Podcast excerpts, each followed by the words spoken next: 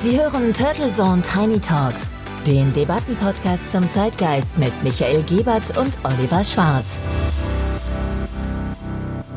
Guten Morgen und herzlich willkommen zur Episode 138 der Turtle Zone Tiny Talks. Ja, schön, liebe Hörerinnen und Hörer, dass Sie auch an diesem wunderbaren Montagmorgen wieder mit dabei sind ihren wunderbaren Kanal aufgedreht haben, hoffentlich laut genug, gut gelaunt sind und gemeinsam mit uns in diese neue, noch sommerliche Woche starten. Mein Name ist Oliver Schwarz und mit mir zusammen am Mikrofon ist wie jede Woche mein geschätzter Co-Host Dr. Michael Gebert. Servus Oliver. Ja, ganz ohne AI, richtig real. Ich bin's.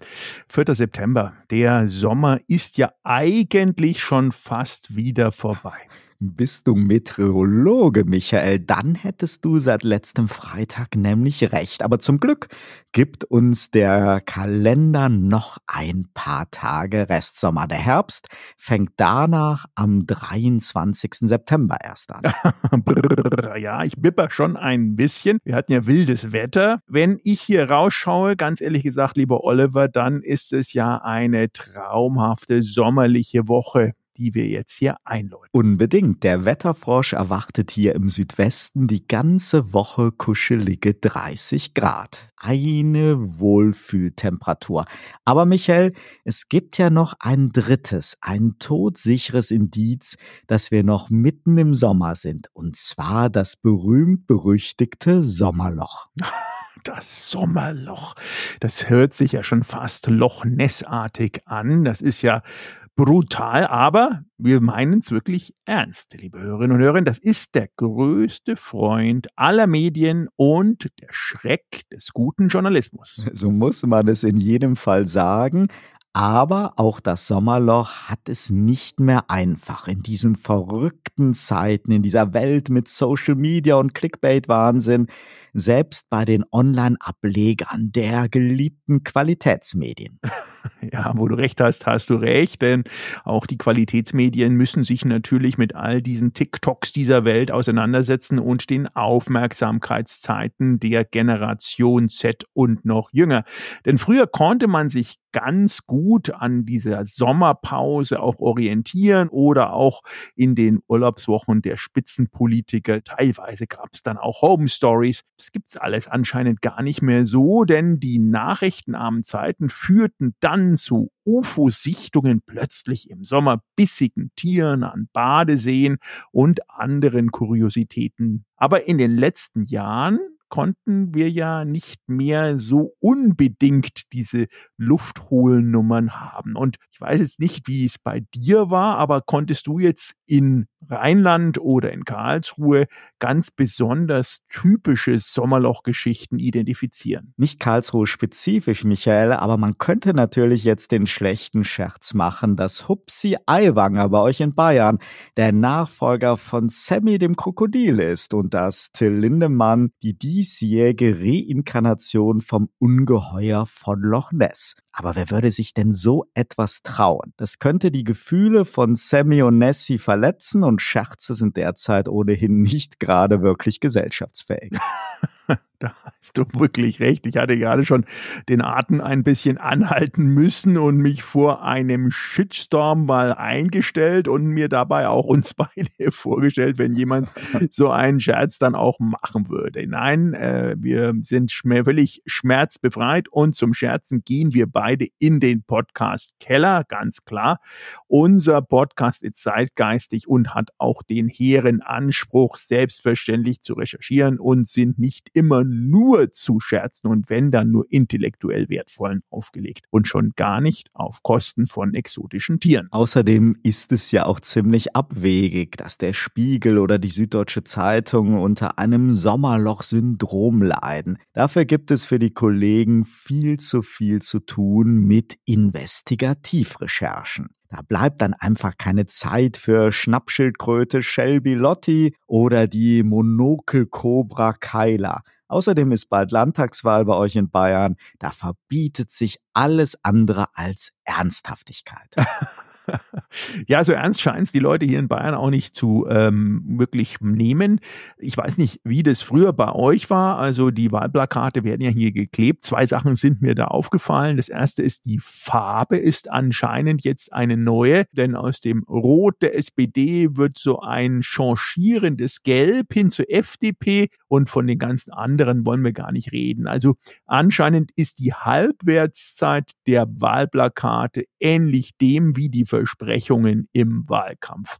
Und es ist doch eigentlich auch schade, dass wir ja in den letzten Jahren auch die Laptop-Sau, die Känguru Skippy und die Kuh Yvonne, den Schwan Petra und den Wels Kuno immer wieder hatten. Das waren doch glückliche Sommer eigentlich mit harmlosen Formen von Medienaufregern. Und der gute Christian Scherz, seines Zeichens ja renommierter Medienanwalt und Schreck aller übermütigen Investigativ- und zugleich aller freidrehenden Yellow Press-Journalistinnen und Journalisten, der konnte damals noch den wohlverdienten Sommerurlaub genießen, statt das Landgericht Hamburg Dauer zu beschäftigen. Nein, Michael, die spaßigen Zeiten, die sind endgültig vorbei. Ja, bevor jetzt unsere Hörerinnen und Hörer denken, dass wir hier auch nur ansatzweise feinen Kunst der Verdachtsberichterstattung in irgendeiner Art und Weise in Frage stellen, widmen wir uns dann doch wieder dem Sommerloch in all seinen Köstlichkeiten und Ausprägungen. Und das hat ja wirklich eine schöne Geschichte. Aber jetzt nochmal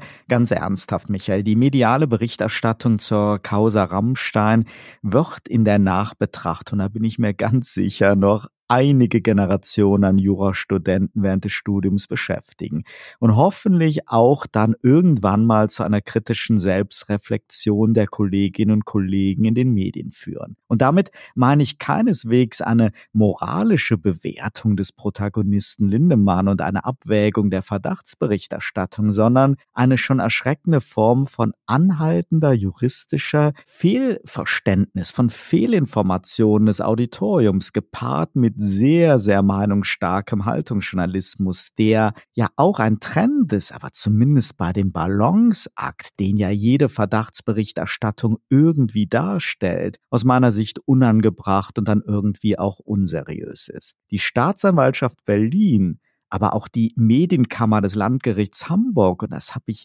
in der Form auch noch nicht so erlebt, hat durchweg sehr, sehr verständlich und sehr, sehr umfangreich kommuniziert. Man hatte schlicht den Eindruck, die Medien wollten es partout nicht hören. Ich bin, wie du weißt, weder Rammstein noch Lindemann Fan, auch kein Gegner. Ich habe da keinen besonderen Bezug dazu, aber ich bin Fan von gutem Journalismus und dem sauberen Erklären juristischer Zusammenhänge. Und ich finde, jeder Mensch hat das Recht zu einer moralischen Meinung, aber doch bitte nicht auf Basis von erschreckend einseitiger Berichterstattung, die dem hehren Ziel der Recherchemühe, die wir jetzt einfach mal auch unterstellen, vielleicht dem Spiegel und dem NDR, am Ende doch dann einen Bärendienst erweist.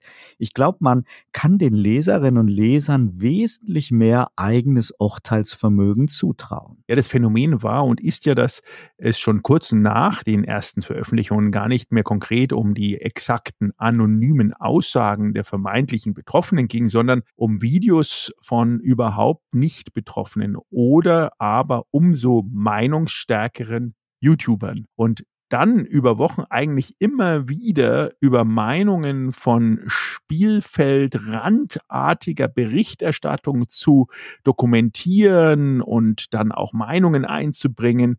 Da handelt es sich natürlich dann letztendlich auch immer über so eine überspannten oder überdehnten Bogen hin zu Aussagen von möglichen Opfern oder in dem Fall, die sich als Opfer dann natürlich auch gefühlt haben, zu Recht oder zu Unrecht.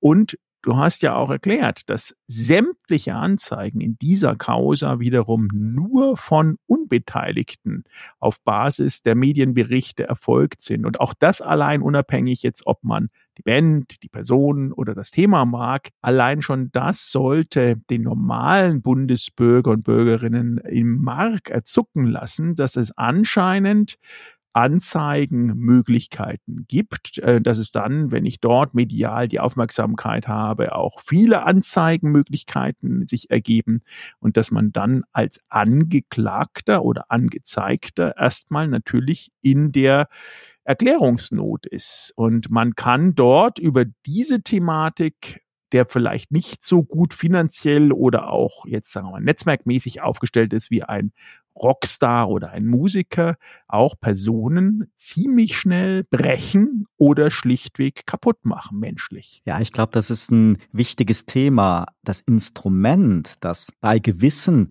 Straftatbeständen halt jeder Mann, auch wenn er nicht betroffen ist, eine Anzeige erstellen kann. Es geht halt nicht bei jedem Tatbestand. Das will ich gar nicht irgendwie als unsinnig in Frage stellen. Wichtig ist nur dieses Wissen darum und die Berichterstattung darüber und auch das Wissen darum, dass natürlich heutzutage auch sehr viele Aktivisten, auch sehr viele Institutionen, die sich an gewisse Forderungen auf die Fahnen geschrieben haben, dieses Instrument nutzen und wirklich die Staatsanwaltschaft dann dem nachgehen muss die kennen natürlich auch ihre Pappenheimer, die sehen natürlich auch in den Akten, dass es ja gar keine vermeintlichen Opfer sind, gar keine Betroffenen sind, aber sie müssen dem nachgehen. Deswegen ist die Aufnahme von Ermittlungen durch die Staatsanwaltschaft Berlin weder zu vergleichen jetzt mit dem Beginn eines echten Gerichtsprozesses, noch ist die Einstellung eine sonderliche Sensation oder gar ein Freispruch, genauso wie auch die Verhandlungen vor der Medienkammer vom Landgericht, da ging es auch nicht um Sieg oder Niederlage, sondern da ging es um Anträge und da sind ganz normale juristische Vorgänge passiert, über die aber wirklich völlig verquer nachher berichtet worden ist. Das sprengt alles jetzt hier den Rahmen, ist aber genau das Problem. Bei dieser Art der Verdachtsberichterstattung, da sollte eben einfach besonders sauber und sorgfältig Nachrichten von Meinung getrennt werden und eben auch Beteiligte von Aktivisten oder von Trittbrettfahrern. Und ist es wirklich eine Headline, was Nora Tschörner meint? Sie darf ja ihre Meinung haben und das kann man ja auch in einer Berichterstattung, kann man ja auch so ein Stimmensammeln nach dem Artikel drin haben, aber in einer plakativen Headline finde ich das unangebracht, gerade bei einer Verdachtsberichterstattung. Und in der Summe der Kakophonie von Vorwürfen, Meinungen, Gerüchten und leider auch Falschberichterstattung kann der durchschnittliche Medienkonsument das kaum mehr sauber differenzieren. Und das Begleitkonzert von Aktivisten und aufmerksamkeitsgeilen Influencern ist da auch nicht gerade wirklich hilfreich. Da heilt dann auch nicht dieser doch leider recht verlogene Disclaimer über die Unschuldsvermutung, der da nach ein paar Tagen irgendwann am Ende der doch überwiegend sehr reißerischen Artikel Einzug erhalten hat. Und natürlich hat auch wieder einer der Kollegen von den anderen abgeschrieben, auch so eine Unart der Zunft, die mich seit Jahren betrübt. Also es ging und geht um ein ernstes Thema, es geht um sehr ernste Vorwürfe, am Ende auch um einen Menschen, ob man ihn sympathisch findet oder nicht, du hast es eben auch gesagt. Und da sollte einfach Sorgfalt geboten sein. Zurück zu unserem Thema. Ja, gewisse Symptome einer überhitzten, freidrehenden Sommerlochberichterstattung konnten wir wirklich über Wochen beobachten, selbst wenn es hier, und auch das sei noch einmal betont, natürlich nicht um locker leichte Spaßthemen wie bei Sammy und Co. ging. Ja, Spaßthemen hin oder her. Wir konnten ja in den letzten Monaten mehrfach dort ein bisschen wieder eintauchen in die Sommerloch-Thematik und selbst äh, wenn nicht vergleichbar die Begeisterung und die Dynamik mit mit der bundesweit auf die jüngsten Vorwürfe der SZ in Sachen Hubert Aiwanger aufgesprungen worden ist, hat auch Sommerlochzüge auf jeden Fall. Ich meine, den Hupsi Aiwanger, den auch muss man nicht mögen. Man kann ihn mögen, man kann Fan sein, man kann ihn persönlich Fan sein oder seiner Partei, seiner Politik. Und die SZ hat anscheinend hier auch dieses Investigativgehen nochmal ähm, ausgegraben. Das äh, ist gut so, ähm, aber auch augenscheinlich immer auch ein bisschen gefärbt, kommt mir zumindest als Leser so vor. Aber auch hier ist dann zu betonen, dass eben nicht der Vorwurf an sich gering geschätzt werden sollte. Und du als Jurist und Journalist kannst es besser einschätzen, ob diese Verdachtsberichterstattung über eine nun mehr als 30 Jahre alte Jugendsünde gerechtfertigt war, gerade weil ja jetzt auch da zumindest Schüler und Schülerinnen von damals sich melden. Also ich kann nur aus meiner schulischen Zeit berichten, ich könnte mich da grinde gesagt an gar nichts mehr großartig im Detail zumindest erinnern. Und wenn ich dann auch noch Schuldgefühle hätte, dann vielleicht, aber ganz ehrlich gesagt, 30 Jahre und äh, jetzt Hupsi Einwanger hin oder her, da passiert ja viel in der Zwischenzeit, privat, beruflich und in allen anderen Belangen. Also das ist wirklich eine schwierige, schwierige Einschätzung und auch die 25 Fragen eines Herrn Söders hat natürlich sehr viel Propaganda, respektive PR und Publikumswirksamkeit, aber diese Medienlawine danach und auch wieder das Begleitkonzept am Rande, das fühlt sich zumindest nach meinem Dafürhalten nicht verhältnismäßig an. Ich glaube, da sagst du etwas völlig Richtiges, Michael. Und zu den 25 Fragen sind ja ganz aktuell am Wochenende auch noch die 27 Fragen der Welt vom Axel Springer Verlag hinzugekommen. also, der Herr Aiwanger hatte ganz schön viele Fragen zu beantworten. Und der Herr Söder war, glaube ich, nicht ganz glücklich, dass die 27 Fragen vor seinem 25 25 beantwortet worden sind. Aber zurück zum Thema. Du sagst was Richtiges. Ein Verantwortlicher der Süddeutschen Zeitung war vor wenigen Tagen bei Markus Lanz und da hat er etwas Interessantes gesagt. Auf die Frage, warum die SZ sich zur Berichterstattung entschieden hat, obwohl angeblich der Spiegel auch diese Story angeboten bekommen hatte und es nicht für gerechtfertigt ansah, so eine Verdachtsberichterstattung zu machen, muss man sich auch mal auf der Zunge zergehen lassen, da sagte er, eine Story wird nicht extra getimt, sondern sie ist fertig, wenn sie fertig ist. Und dann wird entschieden, ob sie veröffentlicht wird. Er entkräftete also auch durchaus sehr überzeugend, dass es hier wegen dem bayerischen Wahlkampf einen Veröffentlichungsdruck gab. Und das glaube ich ihm sogar, er war nicht der Redakteur, sondern halt ein sehr eloquenter, sympathischer Vertreter der SZ, also hochrangiger Ressortleiter. Wäre auch mal interessant gewesen, wirklich die Autoren zu sehen, aber er hat das halt da sehr eloquent rübergebracht. Wie gesagt, ich glaube ihm das sogar, aber jetzt einmal unterstellt. Die Überzeugung war da und das hat man sorgfältig abgewogen und man ist zu der Meinung gekommen, die Verdachtsberichterstattung war gerechtfertigt. Warum wird dann aber quer über alle Medien so ein lawinenartiger Druck aufgebaut? Nach 35 Jahren ist es doch eigentlich kein Problem, wenn im Anschluss an diese Veröffentlichung der Süddeutschen ruhig und sorgfältig weiter recherchiert wird und sich Herr Aiwanger erklären kann und ob er sich nun nach zwei Stunden, nach zwei Tagen, nach zwei Wochen erklärt, ist doch eher eine Frage seiner eigenen Medienkompetenz und seiner Krisenkommunikationsfähigkeiten, aber nicht wirklich für die Aufklärung entscheidend. Und auch bei euch in Bayern findet die Wahl offiziell ja erst im Oktober statt. Ich weiß, man kann jetzt schon mit Briefwahl wesentlich früher wählen, aber trotz allem dieser Druck, der hat doch wieder etwas sehr, sehr Sommerlochartiges, wirklich so ein bisschen hysterisch. Und mir erscheint das eben in der Tat, du hast das richtige juristische Wort gesagt, nicht verhältnismäßig und auch eben wirklich eher dem Sommerloch-Syndrom geschuldet oder eben dieser Begeisterung an Skandalen und Rücktreten. Und leider gehen auch hier wieder im lautstarken Orchester dann doch einige sehr interessante Berichte der Regionalmedien unter, die wesentlich näher dran sind und zumindest das Bild sachlich vervollständigen können, weil die einzelne Protagonisten, den Lehrer und die Mitschüler natürlich wesentlich näher kennen. Interesse daran haben die bundesweiten Medien aber wenig gezeigt. Ihnen geht es ja auch eigentlich gar nicht um Aiwanger. Ihnen geht es eher um Söder und um möglichst viel politischen Zündstoff. Auch das ist am Ende dann wieder ein Bärendienst gegenüber der ursprünglichen SZ-Recherche.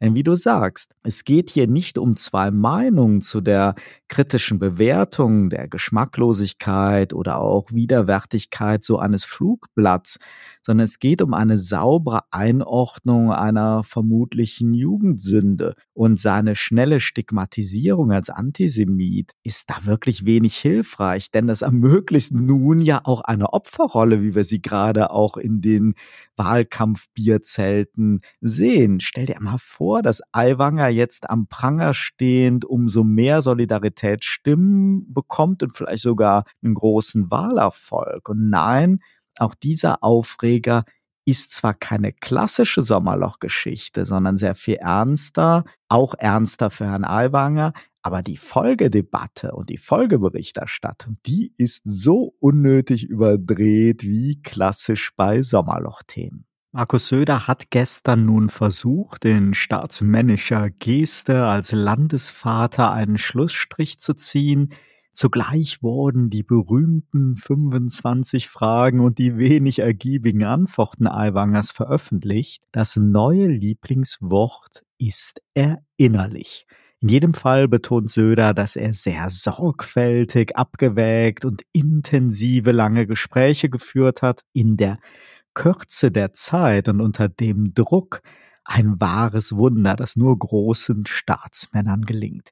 Man muss sicher kein Prophet sein, dass die wenig erinnerlichen Einlassungen Aiwangers und die Entscheidung Söders an seinem Koalitionspartner und Vizeministerpräsidenten festzuhalten, uns zumindest noch bis zum Sommerende eine eifrige Folgeberichterstattung bescheren werden vielleicht sogar bis zum Wahltag. Ja, danke nochmal für die Ausführung. Also am Ende des Tages, glaube ich, äh, darf man nicht aus dem Auge verlieren. Es ist auch Wahlkampfzeit. Insofern ist das auch ein gutes Instrument für den Wahlkampf. Äh, das mag man glauben oder nicht. Ich denke, zumindest als Fazit kann man feststellen, dass gerade und insbesondere bei ernsten Themen und schweren Vorwürfen und einer Verdachtsberichterstattung auch die nachfolgenden Medien und Debatten mit mehr Sorgfalt und deutlich mit mehr Ruhe erfolgen sollten. Also diese ganze Aufregung ähm, macht keinen Sinn. Man sollte dort auch ähm, so wie eigentlich auch jeder Jurist und wie bei jeder Deeskalationsausführung immer erstmal ein bisschen Ruhe einziehen lassen und die Fakten sprechen lassen. Es steht einfach auch immer viel zu viel auf dem Spiel, auf beiden Seiten. Und du kritisierst die Kollegen ja konstruktiv, weil du guten Journalismus liebst. Und da bin ich 100 Prozent bei dir. Viele andere Menschen dagegen fremdeln immer mehr mit journalistischer Arbeit, wenn sie als immer meinungs- und kampagnengetriebener empfinden und oft zu Recht, aber eben auch oft zu Unrecht. Und das ist traurig. Jetzt aber wirklich zur Geschichte des Sommerlochs. Final. So machen wir es. Fein. Lass es uns machen nach einem kurzen Sponsorenhinweis. Dieser Podcast wird Ihnen präsentiert von Visual Communications Experts. Wir bringen Sie auf Sendung. Video, Livestreaming, Webinare und Podcasts. Ihre Experten für Audio und Video in der Unternehmenskommunikation. Weitere Informationen unter www.visual-communications-experts.com. Wir sind wieder zurück bei der Episode 138 der Turtle Zone Tiny Talks und wir widmen uns heute dem Sommerloch. Ja, und das geht, obwohl wir jetzt immer noch immer über Menschen gesprochen haben, auch gerne mit Tieren einher. Dieses Jahr mit einer Löwin in Kleinmachnow. Ja, wobei der Spuk untypisch schnell vorbei war. Zu viele Medien waren doch noch mit Maus und Mann und Frau in Sachen Lindemann unterwegs. Die arme löwenartige Wildsau, die hätte in den guten alten Zeiten uns über Wochen auf Trab gehalten. Absolut. Und natürlich auch die entsprechenden Merchandising-Artikel hervorgerufen. Wohl wahr, das Sommerloch ist auch nicht mehr das, was es mal war. Doch gehen wir mal so wie bei uns gewohnt nach 138 Episoden ein bisschen in die Vergangenheit. Klär uns mal auf zur Geschichte des Sommerlochs. Sehr gerne. Wenn die Temperaturen steigen und die Ferienzeit einkehrt, dann geschieht etwas Kurioses in den Medienlandschaften weltweit seit vielen Jahren. Das sogenannte Sommerloch tritt auf. Das Sommerloch bezeichnet also die jährliche Periode, in der die Nachrichtenflut ein wenig abebbt. Die Politiker sind in Urlaub, die Wirtschaftstätigkeit verlangsamt sich und auch im Sport gibt es weniger zu berichten. So war es zumindest früher einmal. Die Nachrichtenagenturen und Medienhäuser, die stehen dann vor der Herausforderung, ihre Seiten zu füllen und die Zuschauer bei Laune zu halten. Wenn ernsthafte Themen rar sind, dann kann das Sommerloch zu einer Brutstätte für skurrile, humorvolle oder sogar erfundene Geschichten werden. Das Krokodil Sammy und die Schnappschildkröte Lotti hatten wir ja schon erwähnt und das Ungeheuer von Loch Ness, das kennt wirklich jedes Kind. Soweit erst einmal die klassische Beschreibung eines Phänomens, das man gerne auch als saure Gurkenzeit bezeichnet. Ja. Und die Sommerlochtiere, die spielen halt immer eine besondere Rolle. Das Thema Sommerloch ist aber nicht auf diese skurrilen oder tierischen Geschichten beschränkt. Solche Geschichten mögen zwar auf den ersten Blick trivial erscheinen, doch sie ziehen die Aufmerksamkeit auf sich und können sehr, sehr hohe Klickzahlen generieren. Und nicht alle sehen das Sommerloch als harmloses Phänomen.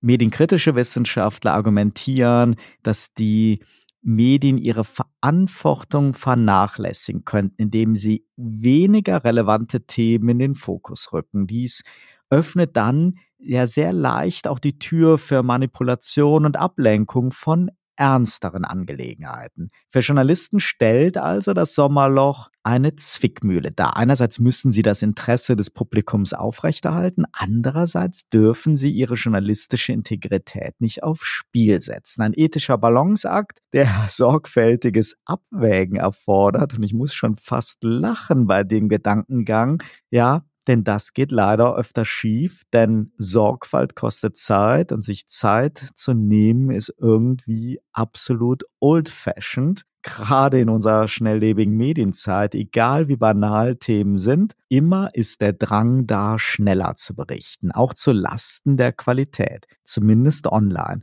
Und soziale Medien, die können das Sommerloch dann noch mit teils noch skurrileren user-generierten Inhalten füllen, wobei die Grenze zwischen Nachricht und Unterhaltung dann auch immer mehr verschwimmt. Das ist selten eine Bereicherung, meist eher ein Abstieg in die Banalität oder gar in die Fake News. Und dagegen sind die medialen Geschichten im echten Sommerloch ja selten bewusst erfunden, zumindest nicht von den Journalisten. Vielleicht aber noch ein Gedanke, Michael, warum das Sommerlach nicht nur harmlos, lustig oder auch ein wenig gaga ist. Traditionell war das Sommerloch auch die Zeit der politischen Hinterbänkler. Heute ist es eher die Zeit der Lobbyisten. Zu keiner anderen Zeit ist es einfacher, die eigenen Themen und sich selber zu platzieren. Und es werden halt sehr, sehr gerne Themen und politische Streitereien überspitzt und dramatisiert. Zum Beispiel vor 24 Jahren, wenn wir uns erinnern, die Angst vor dem bevorstehenden Millennium-Bug.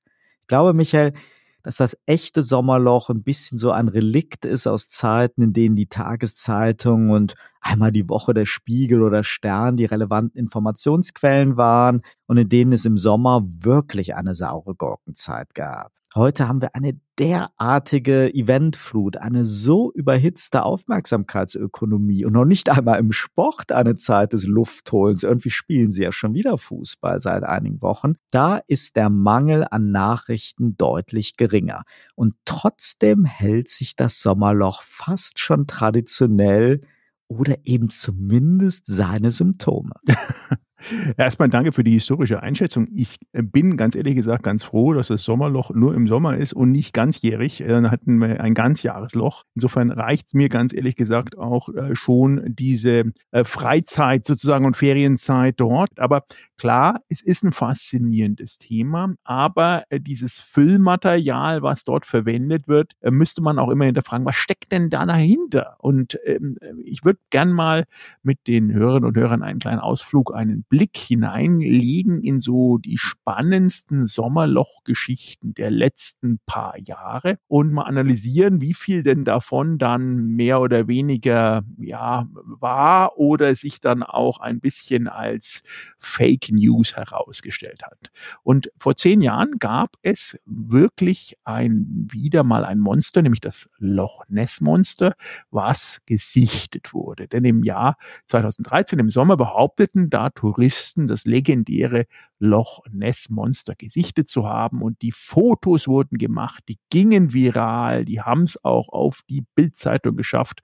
Aber am Ende stellte sich dann heraus, dass das eine gut gemachte Fälschung war, die dann sehr, sehr viele Leute getäuscht hat. Man könnte auch sagen, die Recherche war dann auch ein bisschen dünnhäutig. 2019 gab es dann sogar einen Meteoriden in Russland, ein ähm, riesigen Meteoriten, der mehr oder weniger zu einer Weltbedrohung hochstilisiert wurde.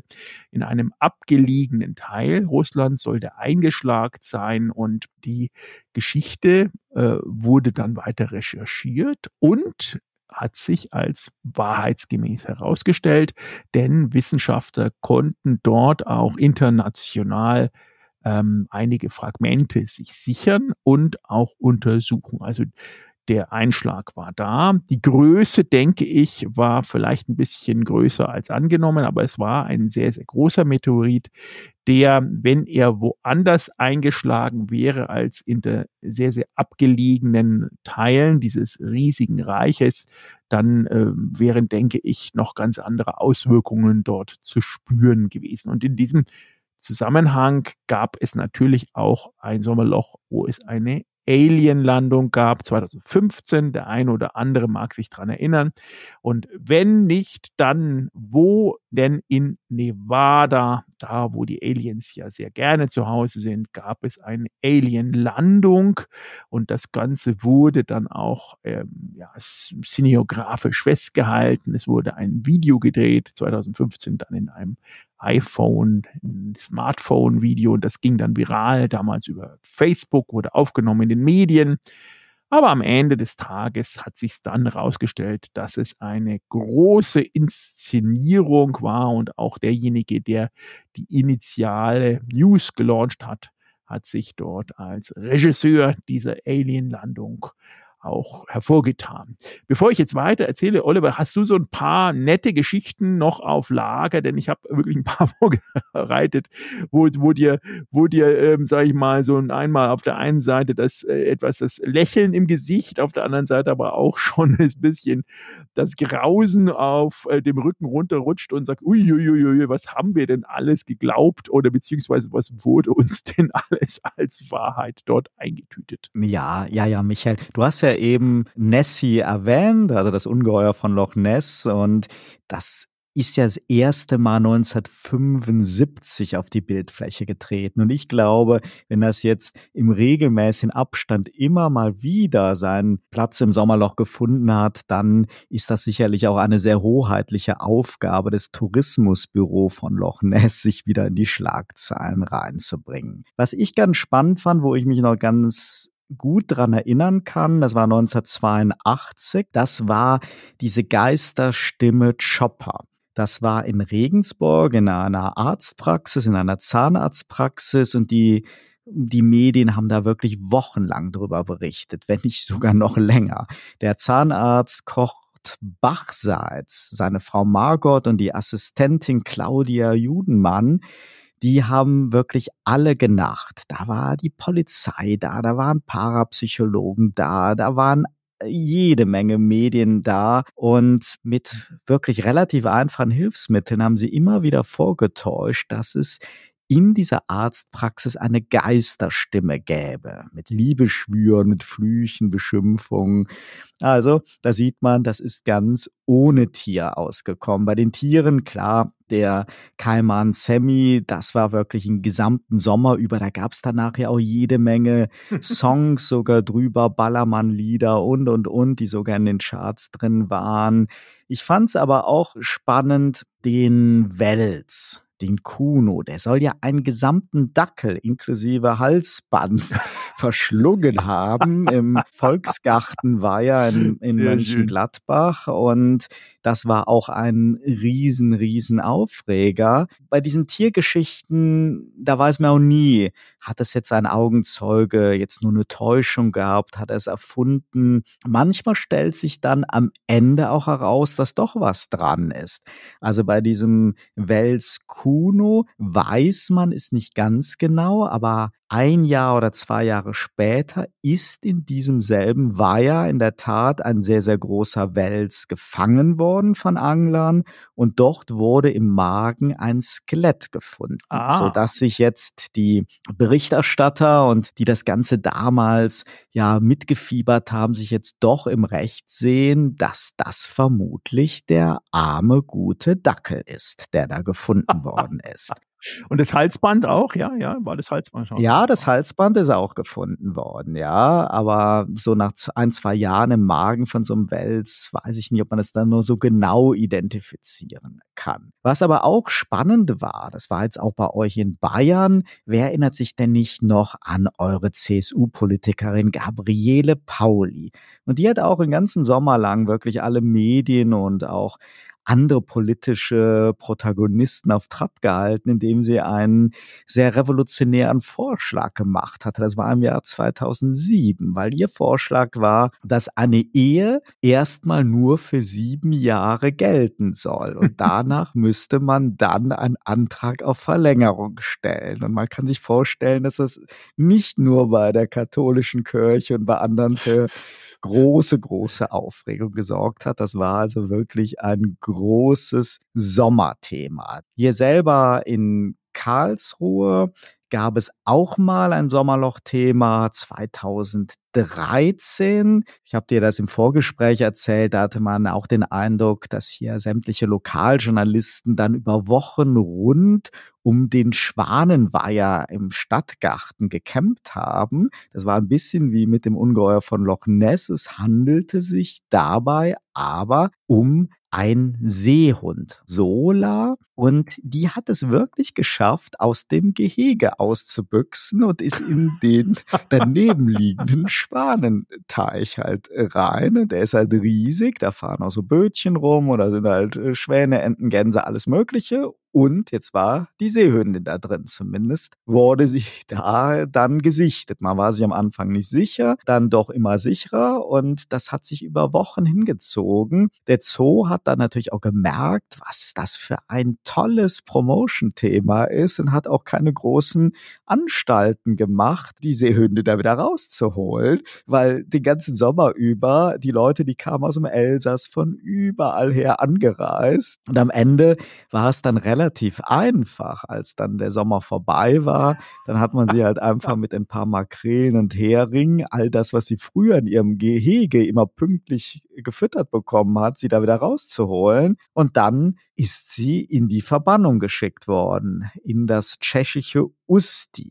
Da lebt sie heute. Das war aber keine Bestrafung, sondern das war lange geplant und da wurde dann natürlich auch viel drüber gerätselt, ob die Seehündin das vielleicht vorher mitbekommen hat, dass sie verschickt werden soll nach Tschechien und deswegen den Ausflug unternommen hat. War auf jeden Fall auch eine interessante Geschichte, die ich halt auch hautnah miterlebt habe. Und dann vielleicht noch letztes Beispiel, und es gibt ja so viele, auch von einer Politikerin, und zwar von der Ulla Schmidt. Mhm. Jeder erinnert sich, 2009 Bundesgesundheitsministerin und sie hat es halt fertig gebracht, nach Spanien in Urlaub zu fahren. Das war ihr damals gegönnt, sei ja auch noch heute gegönnt, aber sie hatte die tolle Idee, ihren Fahrer über 2500 Kilometer mit ihrem Berliner Dienstwagen hinterherfahren zu lassen. Das wäre ja auch noch vielleicht nicht unbedingt besonders wirtschaftlich, ob das damals regelkonform war oder nicht. Jetzt passiert es aber, kaum war der Fahrer in Spanien angekommen, haben spanische Kriminelle den gepanzerten Berliner Dienstwagen der Ministerin geklaut. Jetzt Schön. saß sie also in Spanien im Urlaub, ihr Fahrer war da und der Dienstwagen war nicht mehr da. Und das hat natürlich im Nachhinein einen riesen medialen Aufschrei gegeben und auch über Wochen hinweg halt wirklich die Frage, ja, wie ist das mit dieser privaten Nutzung und natürlich auch die Schadenfreude, nicht nur beim politischen Gegner, vielleicht sogar auch in der eigenen Partei, bei Parteifreunden, war auch nicht gerade gering. Kann ich mir vorstellen. Aber ganz ehrlich gesagt, die Geschichte könntest du natürlich jederzeit jetzt auch nochmal erzählen. Natürlich. Ähm, die, die ist jetzt nicht, äh, glaube ich, einer Ulla Schmidt äh, gemein. Äh, und äh, wenn man, wenn man wollte, könnte man dort, auch wenn es den äh, jeweiligen äh, Leistungs- und Würdenträgern zusteht, natürlich im Allgemeinen ver Verständnis des Volkes jedem einen Strick draus drehen. Weil ja, und heute ist ja statt dem Dienstwagen, der geklaut wird, haben wir ja unsere Bundeswehr Maschinen, die genau. Flugbereitschaft, genau. Äh, genau. die gibt ja auch jede Menge schöne Geschichten her, wo man sich auch manchmal fragt, wäre es dann nicht doch besser, bevor man wieder die Lache auf seiner Seite hat, mal Linie zu fliegen. Klar, die haben immer einen Tross mit dabei, an Unternehmern, an Journalisten, aber sagen wir mal, diese regelmäßige Häme mit ständig wieder Pannen mit der Dienstflugbereitschaft, da wäre es vielleicht bei der ein oder anderen Reise auch ganz clever, sie einfach mal vielleicht wirklich mit Linie zu machen. Genau, das, äh, aber ich glaube, da ist die Blase, äh, im Besonderen die Berliner, Berliner Blase, schon relativ so dick, dass keiner mehr richtig durchstechen kann, von innen wie von außen. Und das Verständnis dort ähm, immer medial mit großem Erstaunen rückgefedert wird bei der politischen Seite und sagt, ach was, ist es dann wirklich so angekommen? Aber das ist ein Sonderthema, ein eigenes Zeitgeist geistiges Episodenthema, würde ich sagen. Du hast eben ja die Laptop-Sau noch erwähnt, Michael. Ich glaube, das müssen wir noch erklären, wer sich da nicht dran erinnert. Auch wieder ein Wildschwein, das ist eine Berliner Spezialität, die Wildschweine, wie wir wissen. Und die, und die Geschichte ging, das ist noch gar nicht so lange her, das war 2020. Die Geschichte ging ja so, dass ein nackter Mann am Berliner Teufelsee herumgelaufen ist. Und kann man sagen, na ja, Berlin ist halt Berlin und läuft halt da so rum.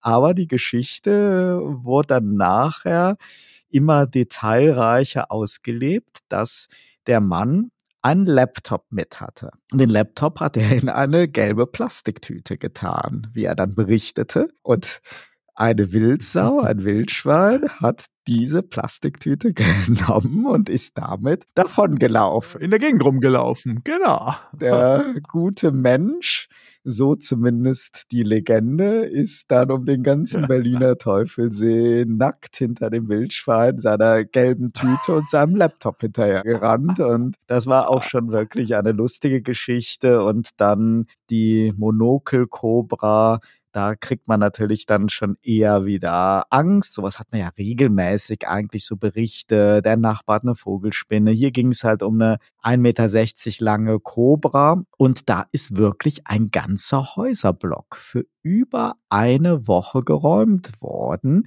Also 30 Bewohner äh, mussten die Wohnung verlassen, mussten dann bei Freunden, Nachbarn im Hotel, wo auch immer Wahnsinn. übernachten, während halt die Fachleute, die Experten händeringend nach dieser Monokelkobra gesucht haben. Immerhin eine Giftschlange und wow. immerhin ganz schön stattlich groß. Und die war auch wirklich keine Erfindung. Und die ist dann auch nachher entdeckt worden. Und im Sommer ist es ja schön warmer draußen im Gras. Und ein Hausmeister hat dann beim Rasenmähen sie entdeckt, hat vermutlich gerade so einen Herzinfarkt überlebt, die Fachleute gerufen und dann ist diese Cobra auch wieder eingefangen worden. Und auch das ist natürlich für jeden, der das in der Zeitung, am Fernsehen sieht, liest, hört, vielleicht auch wieder so eine Gaga oder auch eine lustige Geschichte oder eine spannende, aber das hat natürlich auch immer so einen ernsten Hintergrund. Die Frage kann man natürlich aufwerfen. Muss man wirklich in Privatwohnungen eine 1,60 Meter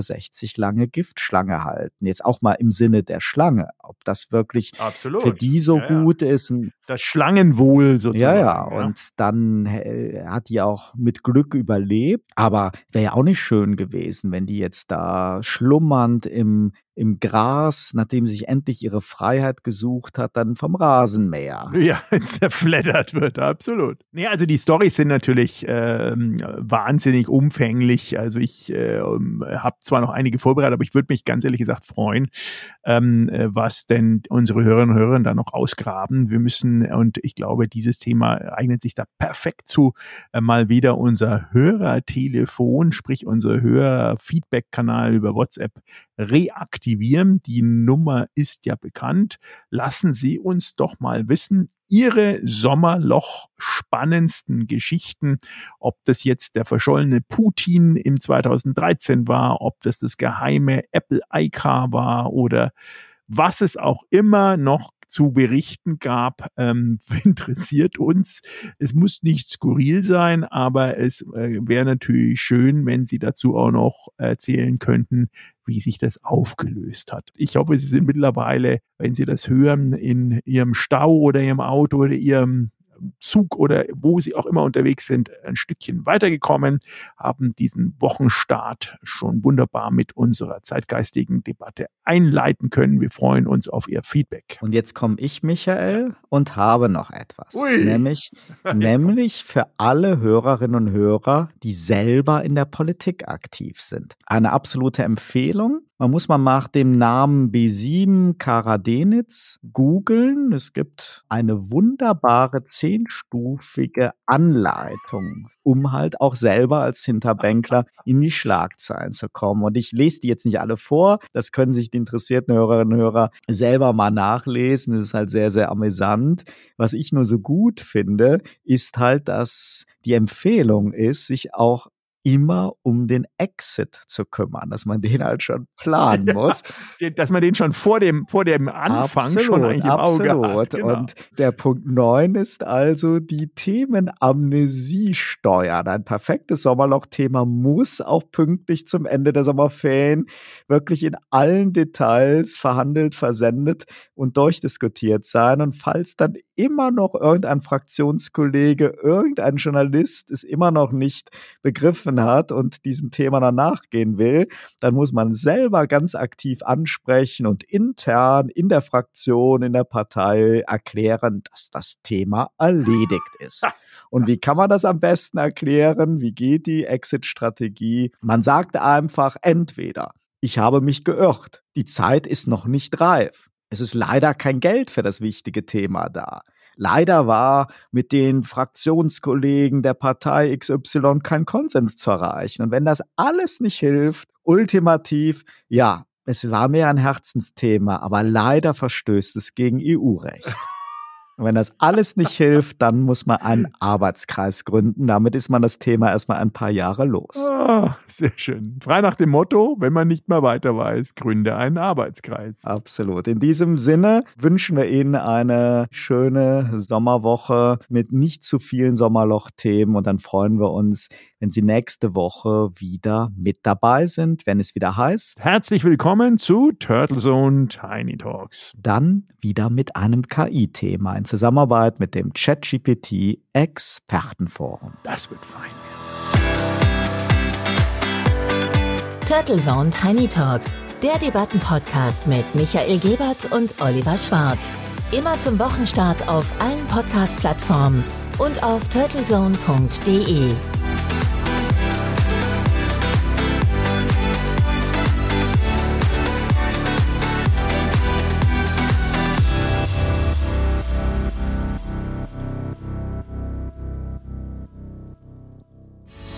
Für Werbung in diesem Podcast oder eine Sponsoring-Partnerschaft wenden Sie sich bitte an Turtle Media unter 0721 977 907 15.